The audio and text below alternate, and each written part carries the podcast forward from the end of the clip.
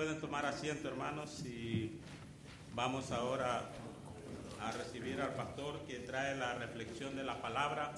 Vayamos buscando, mientras tanto, en el libro de Mateo, en el capítulo 27, del versículo 1 al 26, remordimiento del comprado, lleva por título esta reflexión.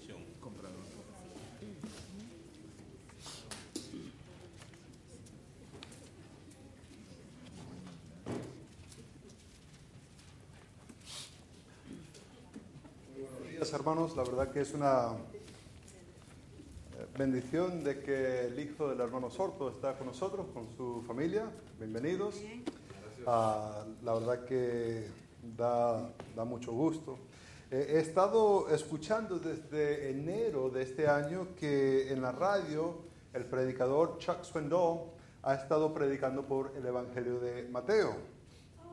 Y ah, yo dije, pues está empezando en en enero de este año y yo dije, ese no va a terminar hasta, uff, y este viernes terminó. Ah, y, ya llevo, pero mira que él tenía lunes a viernes donde estaba dando los sermones, entonces uh, me pasó y terminó y ya va a empezar otra serie de, sermones y yo todavía en capítulo 27. Pero mira, 27 y 28 ya terminamos, ¿eh? Una saga de, de par de años, pero Gracias a Dios por este texto. Estamos en Mateo capítulo 27. Estaremos mirando desde el versículo 1 hasta el versículo 27. Ah, si podéis poneros de pie para la lectura de la palabra de Dios. Dice la palabra de Dios. Uh, venida la mañana, todos los principales sacerdotes y los ancianos del pueblo entraron en consejo contra Jesús para entregarle a muerte. Y le llevaron atado y le entregaron a Poncio Pilato, el gobernador. Entonces Judas, el que le habían entregado, viendo que era condenado, devolvió arrepentido las treinta piezas de plata a los principales sacerdotes y a los ancianos, diciendo, yo he pecado, entregado sangre inocente. Mas ellos dijeron, ¿qué nos importa a nosotros? Allá tú. Y arrojando las piezas de plata en el templo salió y se fue y se ahorcó. Los principales sacerdotes, tomando las piezas de plata, dijeron, no es lícito echarlas en el tesoro de las ofrendas para que, porque es precio de sangre.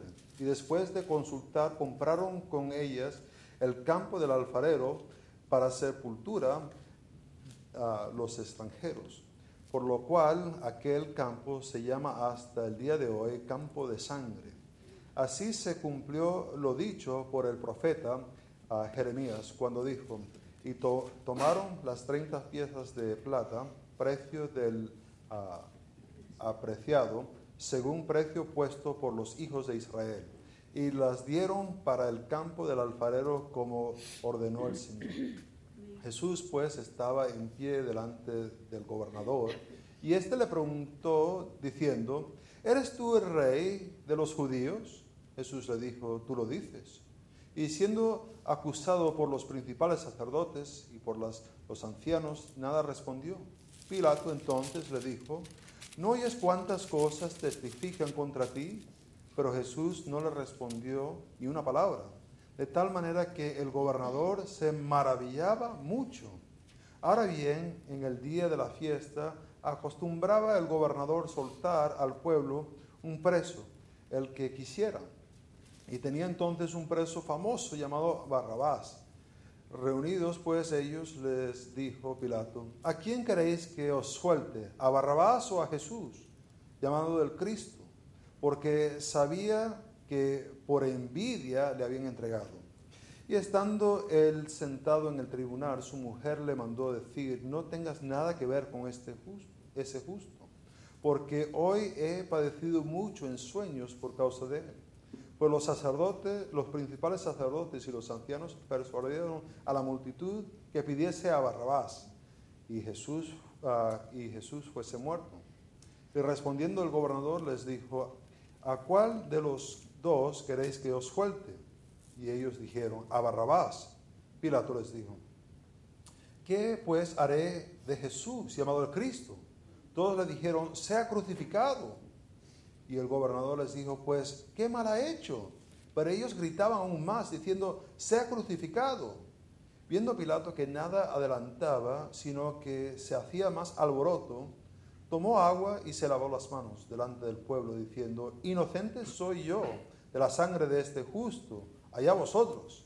Y respondiendo el pueblo, dijo, su sangre sea sobre nosotros y sobre nuestros hijos. Entonces le soltó a Barrabás y habiendo azotado a Jesús, le entregó para ser crucificado. Oremos. Padre Santo, gracias por esta mañana y gracias por esta oportunidad para mirar este texto. Te pido, Padre Santo, que el Espíritu pueda iluminar nuestras mentes y que podamos entender no solamente para ah, saber más información, pero para aplicarlo. Padre, que no seamos solamente oidores, pero hacedores de tu palabra. Sabemos que es tu voluntad que seamos más como Cristo y menos como nosotros mismos. Y te pido que este texto sirva para ese propósito. En nombre de Cristo lo pido. Podéis sentaros. Ah, entre poco tendremos la Santa Cena. Ah, y, justo lo digo porque vais a tener que tener la, copa y el pancito. Ah, a mí se me olvidó y no sé si alguien me puede acercar uno para que yo lo pueda tener. Gracias, hermano. ¿Habéis comprado algo alguna vez y casi al instante, muchas gracias, casi al instante tienes algún remordimiento de haber comprado esa cosa? A, lo mejor la persona te dijo que te iba a dar más valor. A lo mejor viste ahí en la revista que ibas a tener una cierta felicidad o cierta seguridad. O a lo mejor estuviste mirando y diciendo, pues, si tengo esto, ah, alcanzaré mi propósito en la vida. Pero eh, al, tenerlo, te diste cuenta que sí, sí te dio más valor, pero había gente con mucho más valor que, que ahora que tienes tú. Entonces te dio un valor, pero no suficiente para tener valor por encima de otros.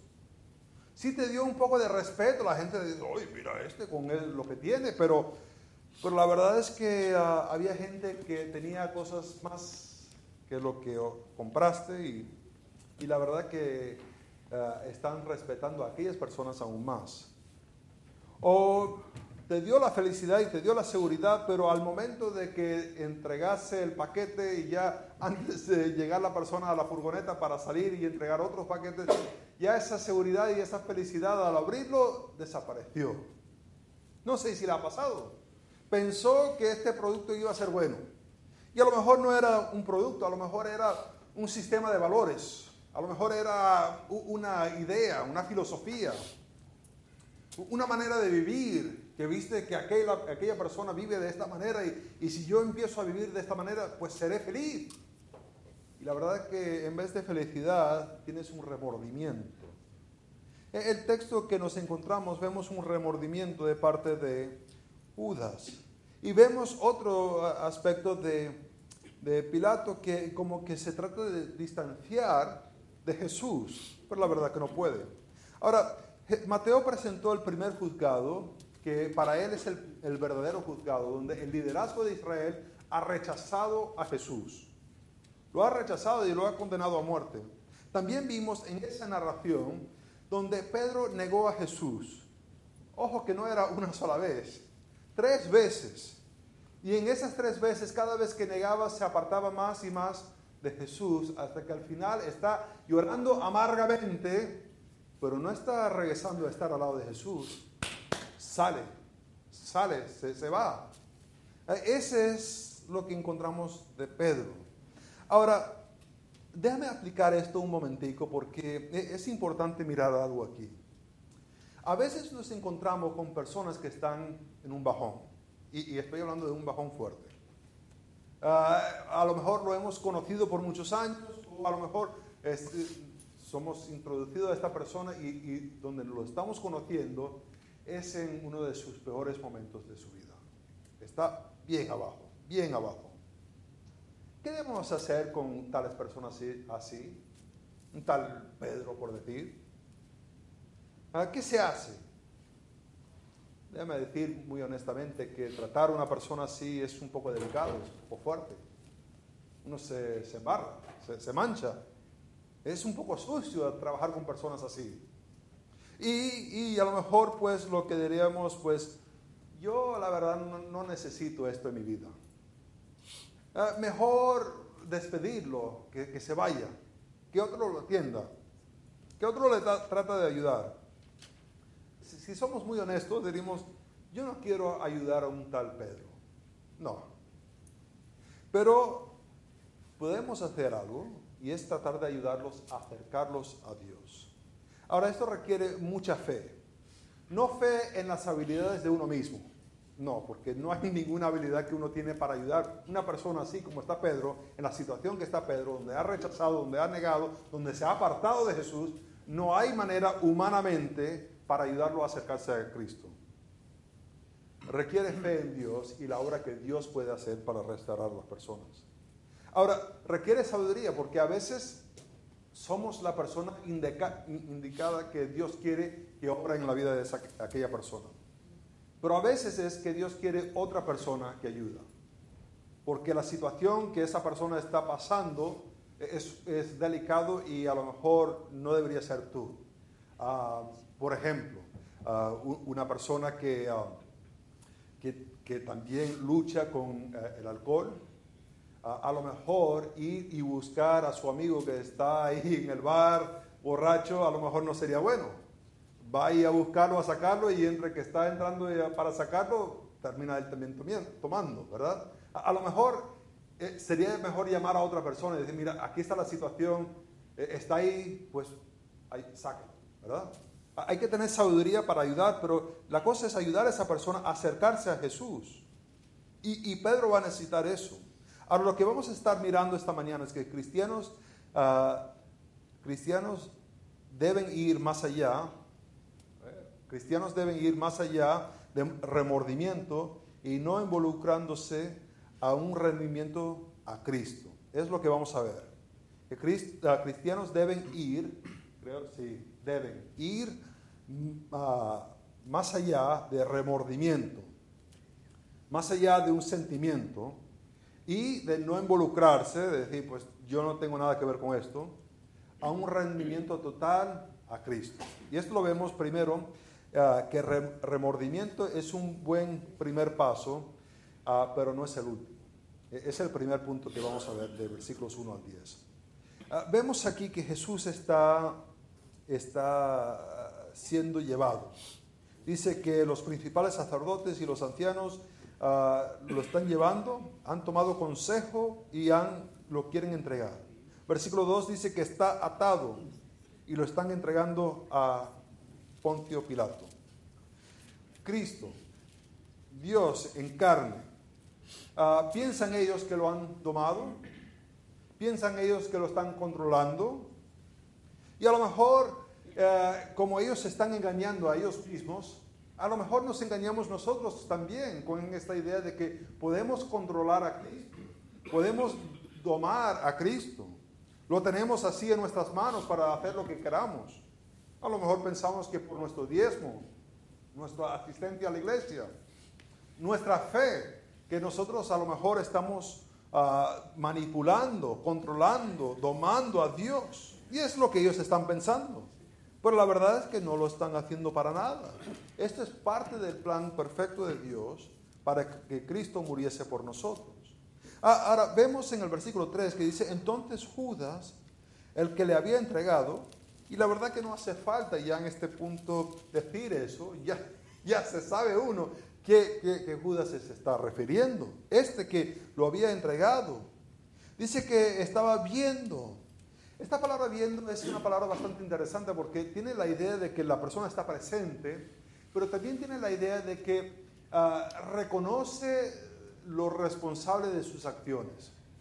Por ejemplo, ah, si yo tirase una pelota y rompo el vidrio, e, en el momento de que me doy cuenta de que mi acción de tirar la pelota rompió la ventana, e, es esto de que lo estoy viendo, es el reconocer que mi acción está haciendo esta cosa. Lo que yo, lo que yo hice tiene esta consecuencia. Y es, es, esta idea que Judas está diciendo, lo que él hizo tiene esta consecuencia de que está condenado Jesús. Y, vemos que hay dos verbos que está aquí relacionado con Judas. El primero es que devolvió, ah, regresó, lo tenía y se lo da de vuelta. E, el cambio, un giro de 180 grados. Es un cambio que, ocurre. Y no solamente un cambio en regresar, en, devolverse, pero también tiene un sentimiento de arrepentimiento dentro de sí mismo. Arrepentimiento es el, sentirse mal, el querer ah, tratar de resolver lo que ha hecho mal. De que ha hecho un nudo de las cosas y ahora lo quiere arreglar para que esté sin ningún nudo. Se, da cuenta de lo que ha hecho. Y ojo que no para ahí.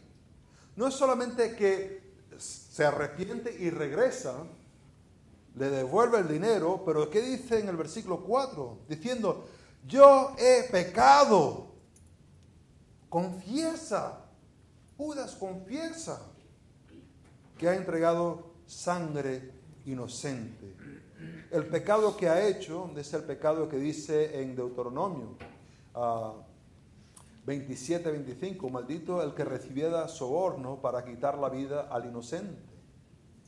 Y todo el pueblo Ah, y dirá todo el pueblo, amén.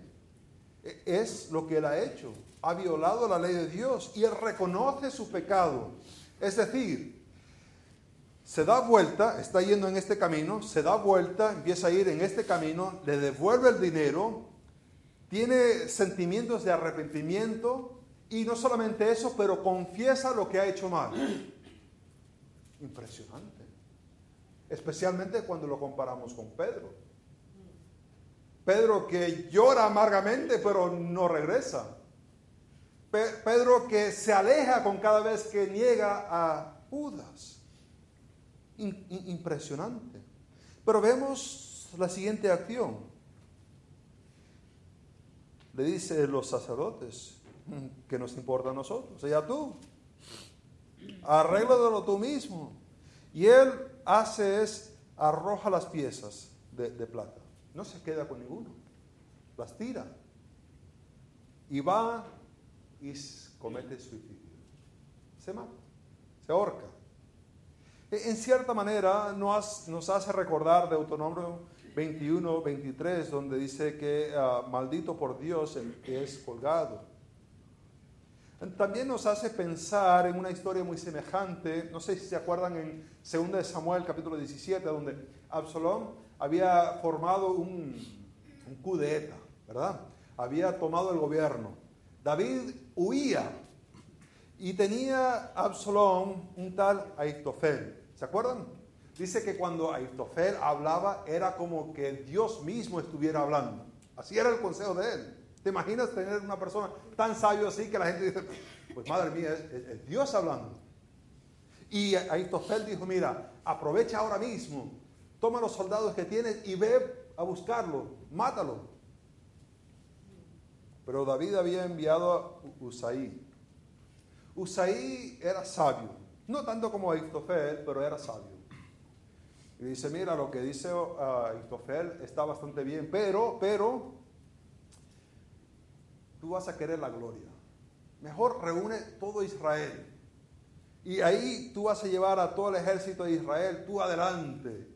Y cuando atacas al rey David y lo matas, lo verán todos los soldados y se unirán a ti. Y le jugó Usaí por, el, por, por la vanagloria mismo del orgullo de Absalón. Absalón decidió escuchar a Usaí. Está todo en 2 Samuel 17. ¿Qué hizo Aitofel cuando se enteró de que Absalón no iba a hacerle caso? se fue a su casa, arregló sus cuentas y se ahorcó. Y algunos dicen, pues a lo mejor Judas está haciendo como este. Pero es diferente la situación donde vemos en Judas. Reconoció su error. No es que siguió, se dio vuelta. Eso lo llamamos arrepentimiento, ¿verdad? Si ibas en una dirección, te das vuelta y vas en otra dirección. Es arrepentimiento. Tiene un remordimiento en sus sentimientos. Y no solamente eso, pero también confiesa. Ahora vemos que un remordimiento, ah, remordimiento es un buen primer paso, pero no es el último. ¿Ves? Ah, eh, lo que vemos aquí es que Judas debió tomar un paso hacia Cristo. Judas debió tomar un paso hacia Cristo. Vemos que Pedro negó a Jesús, se apartó de Jesús. Lloró, pero no regresó.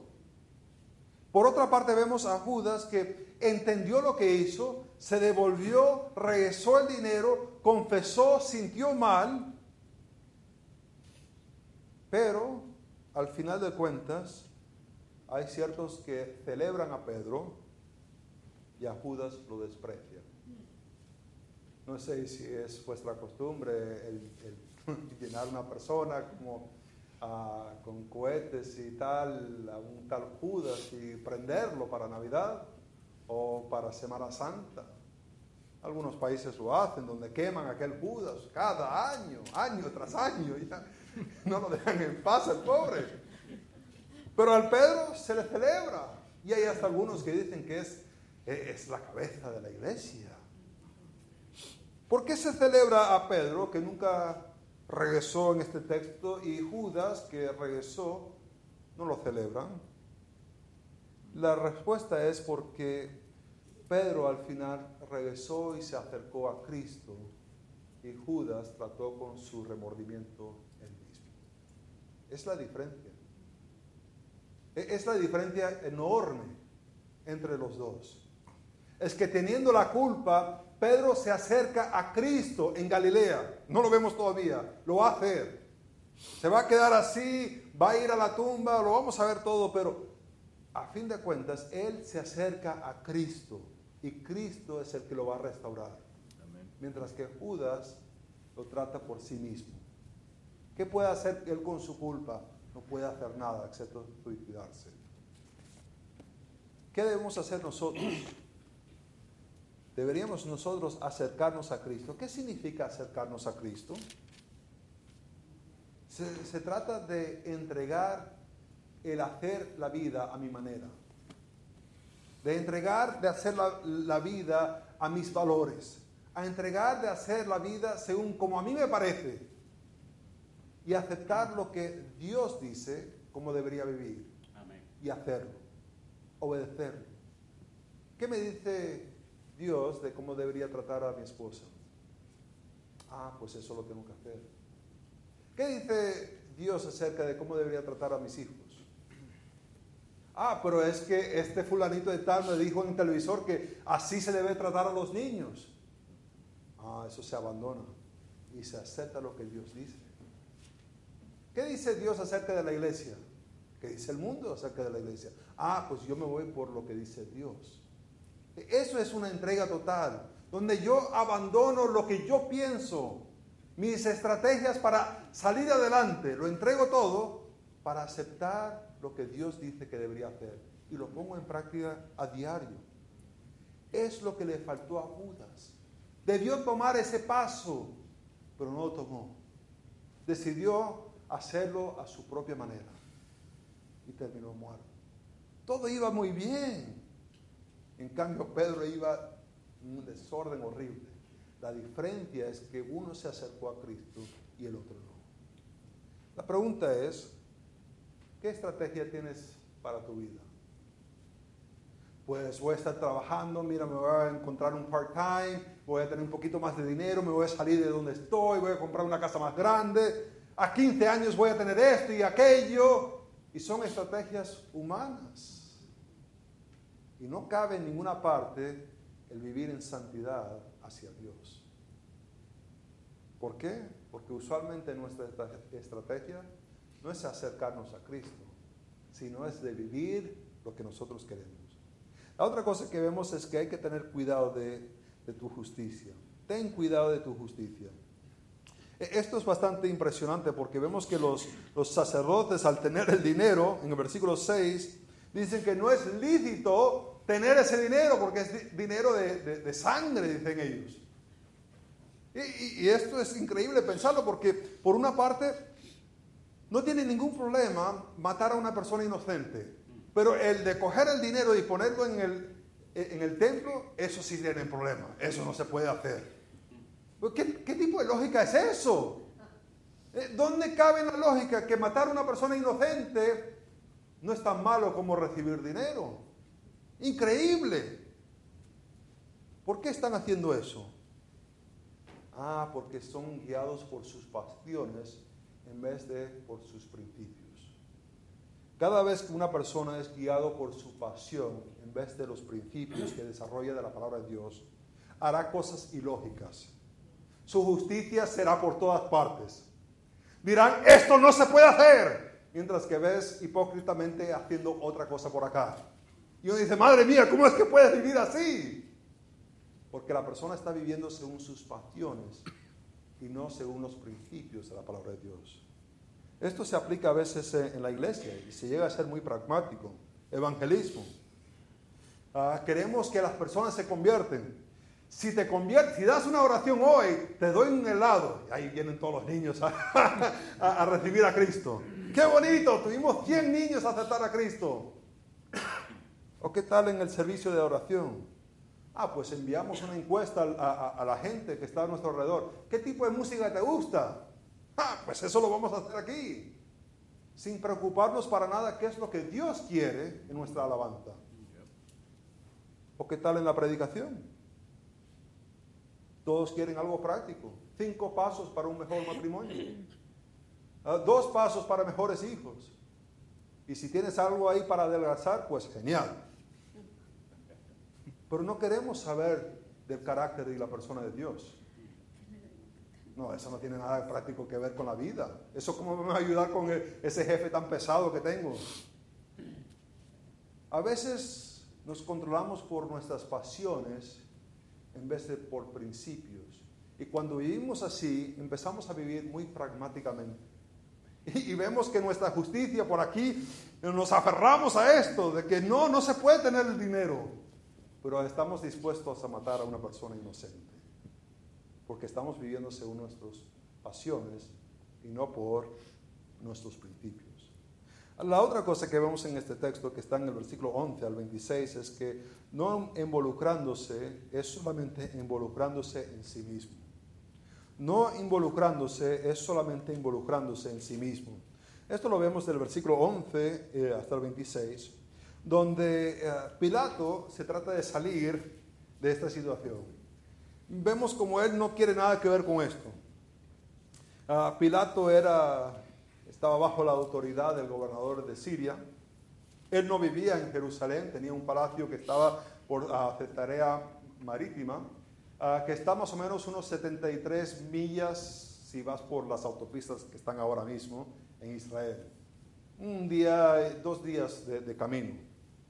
Es donde vivía, pero para días festivos, días donde llegaba mucha gente a Jerusalén, él subía con unas tropas para mantener orden. Y él está ahí y está escuchando uh, diferentes uh, casos. Y le traen a este tal Jesús y, él se trata de salir de esto, lo, lo más, no se quiere involucrar en esto. Le hace la pregunta a Jesús, mira, ¿eres tú el rey? Jesús le da una respuesta que bueno, no, no se quiere comprometer, tú lo dices. Bueno, ¿qué es eso? ¿Es un sí o es un no? Ah, ¿De qué va esto? Y le están dando acusaciones, acusaciones, acusaciones.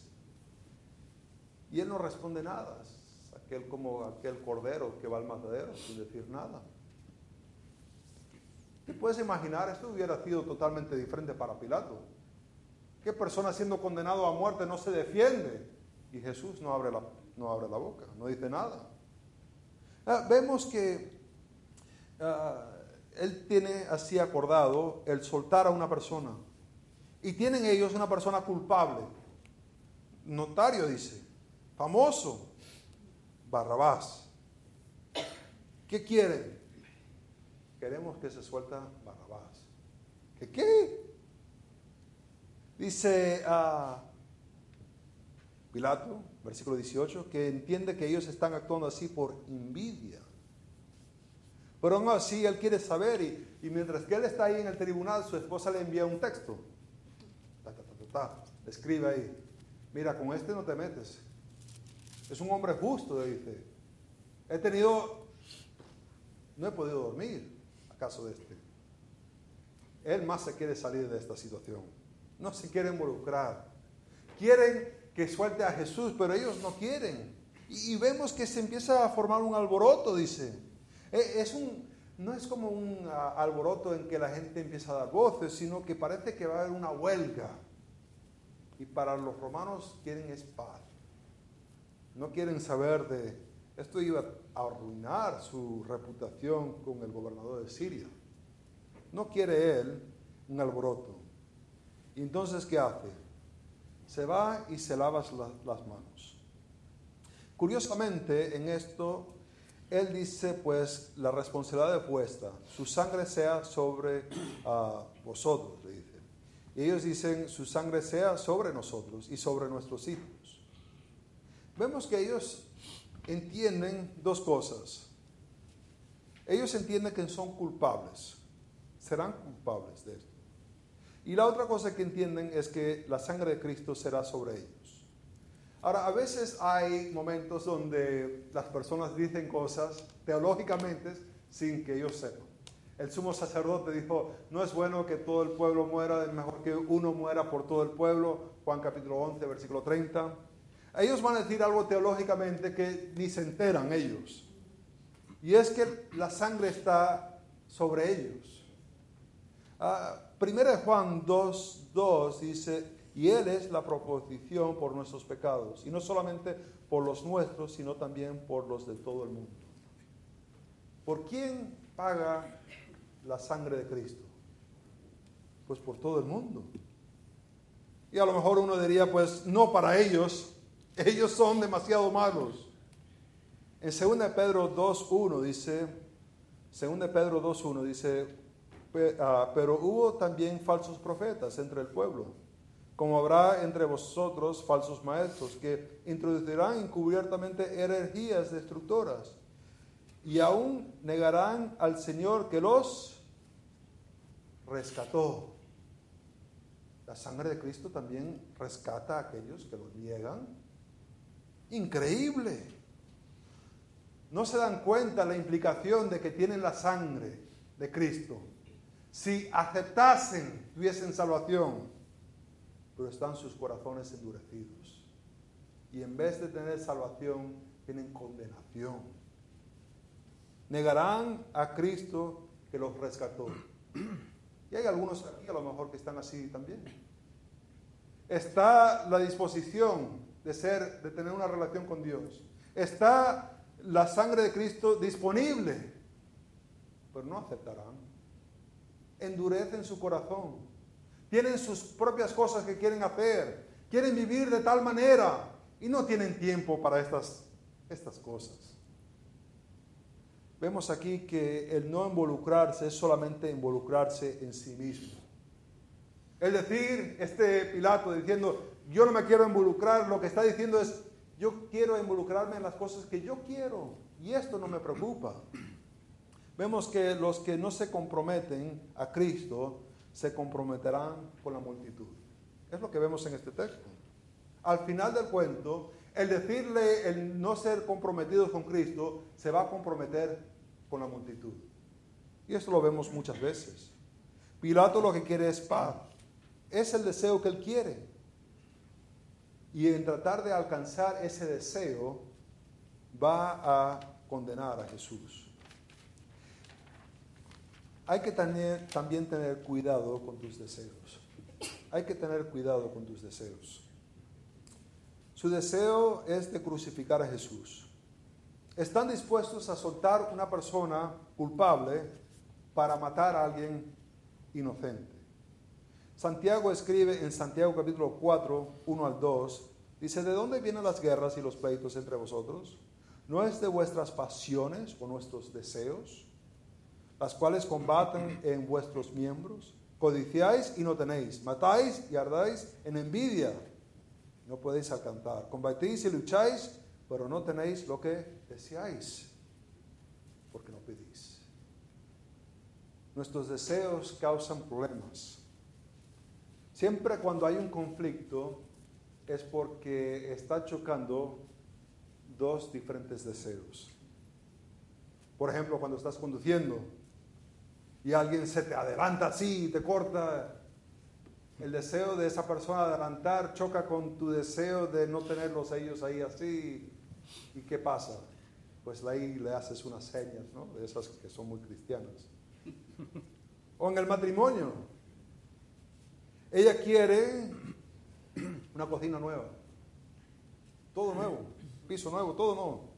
Y él quiere convertir el garaje en una cueva de esas de hombres. no, no, sé si lo mismo. A mí me parece súper extraño esa gente que tiene eh, el, garaje así, bueno, un calorón que hace aquí y la gente sentada afuera en el garaje. Bueno, da igual. Es lo que él quiere, es lo que ella quiere. Pero solamente hay tanto dinero. ¿Qué pasa? Un conflicto. O en la familia, o en la iglesia. Un miembro quiere una pista de hielo para patinar Dice, aquí lo tenemos, aquí tenemos el dinero, lo debemos hacer. Mientras otro dice, mira, lo que quiero hacer es gastar 50% de nuestro presupuesto en alcanzar emisiones. Va a haber un choque, ¿no? Este quiere una pista de, hielo para patinar. El otro lo quiere enviar a misiones. ¿Habrá choque? Uh, habrá un conflicto fuerte. Hay que tener cuidado con los deseos. Ellos tienen un deseo de matar a Cristo. Y lo van a hacer porque es su deseo. Vemos que cristianos deben ir más allá del remordimiento y no involucrarse, y no involucrándose a un rendimiento a Cristo. Es lo que tienen que hacer. E, es ese, eh, el, ir más allá del remordimiento. A veces nos sentimos mal, pero donde Judas falló es no tomó ese paso hacia Cristo. Todo estaba bien, excepto que no se acercó a Cristo. Vemos que Pilato no se quería comprometer, no quería involucrarse, pero en no involucrarse con Cristo se involucró con la multitud. Y ahí estamos muchos de nosotros. Vivimos que yo no quiero vivir para Cristo, por tanto estamos viviendo para Él. Ahora que vamos a entrar en este tiempo de la Santa Cena, quiero pausar un momento para tener una palabra de oración. Les invito a agachar sus cabezas y reflejar un momento. El apóstol Pablo nos, dice en 1 Corintios que nos debemos examinar. No deberíamos tomar los elementos de una manera indigna, dice él. A veces tenemos pecados que no hemos confesado a lo mejor tenemos estilos de vida que no estamos confesando, que no estamos abandonando. Tenemos un estilo de vida que no es se está acercando a Cristo, sino que estamos tratando de vivirlo a nuestras maneras. Y quiero que podamos reflejar un momento examinándonos ahora mismo. Oremos.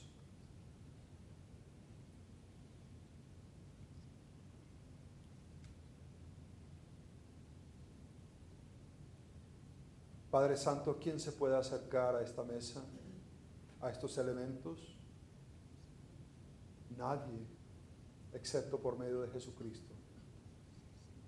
Padre, te pido que tú nos puedas perdonar de nuestros pecados, que nos puedas limpiar de toda nuestra maldad. Padre, te pido que ahora que vamos a mirar estos elementos, que podemos entender el significado de nuestra necesidad de Cristo aún más en nombre de Cristo lo pido. Amén.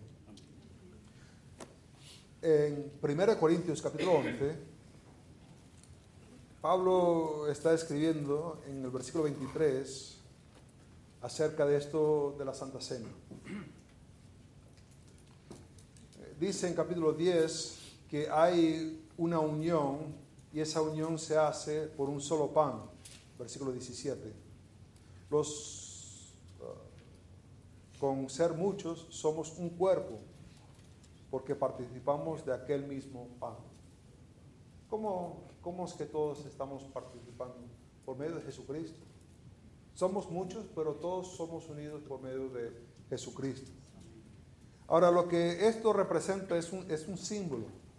No da más gracia, no te salva más, no te pone en una mejor relación con Dios, sino que es un símbolo de la necesidad que la persona tiene de su relación con Dios por medio de Jesucristo. De igual manera que tomamos los elementos y, lo, tenemos para nosotros, de igual manera tenemos que aceptar a Cristo.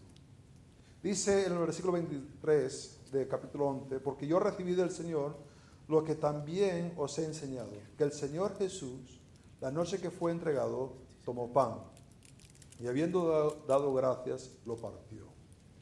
Hermano Marcelo, ¿puedes dar una oración por ese pan que representa el cuerpo de Cristo partido por nosotros? Hermano, ahí viene el micrófono.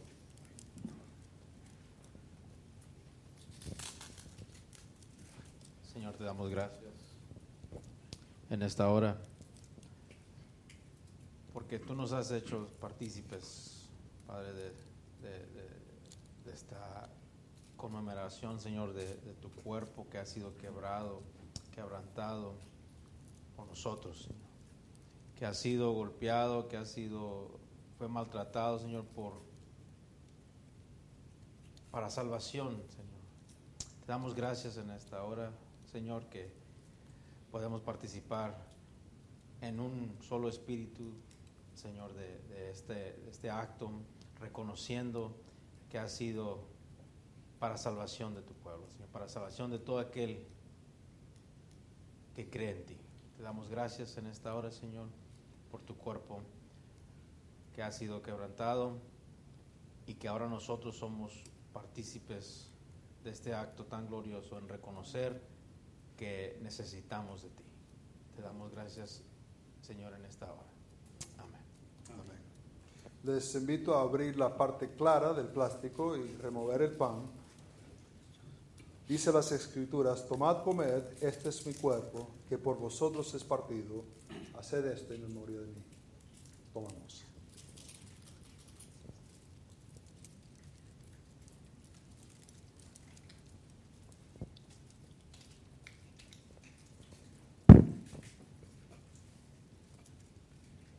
Dice en el versículo 25, asimismo tomó también la copa después de haber cenado, diciendo, esta copa es el nuevo pacto en mi sangre. Hermano Rubén, puedes agradecerle a Dios por esa sangre que fue derramada por Cristo en la cruz por nuestros pecados.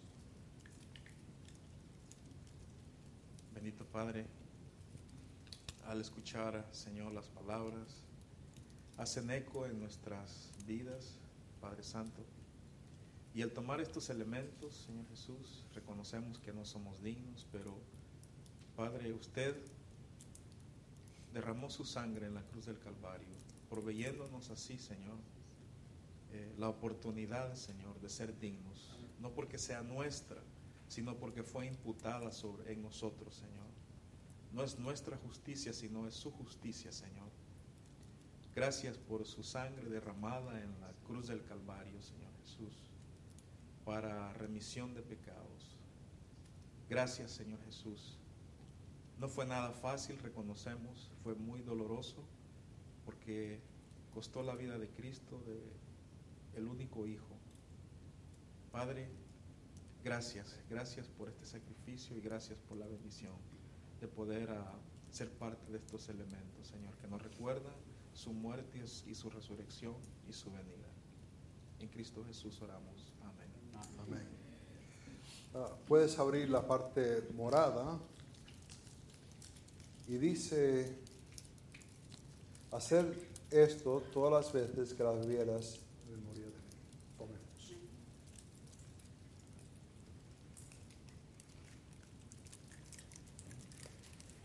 Dice el versículo 26. Así pues, todas las veces que comieres este pan y bebieres esta copa, la muerte del Señor meditaréis hasta que Él venga. Amén. Hemos una manera simbólica presentada el Evangelio. Amén. En Mateo dice que al terminar cantaron una canción. Hermano, una canción.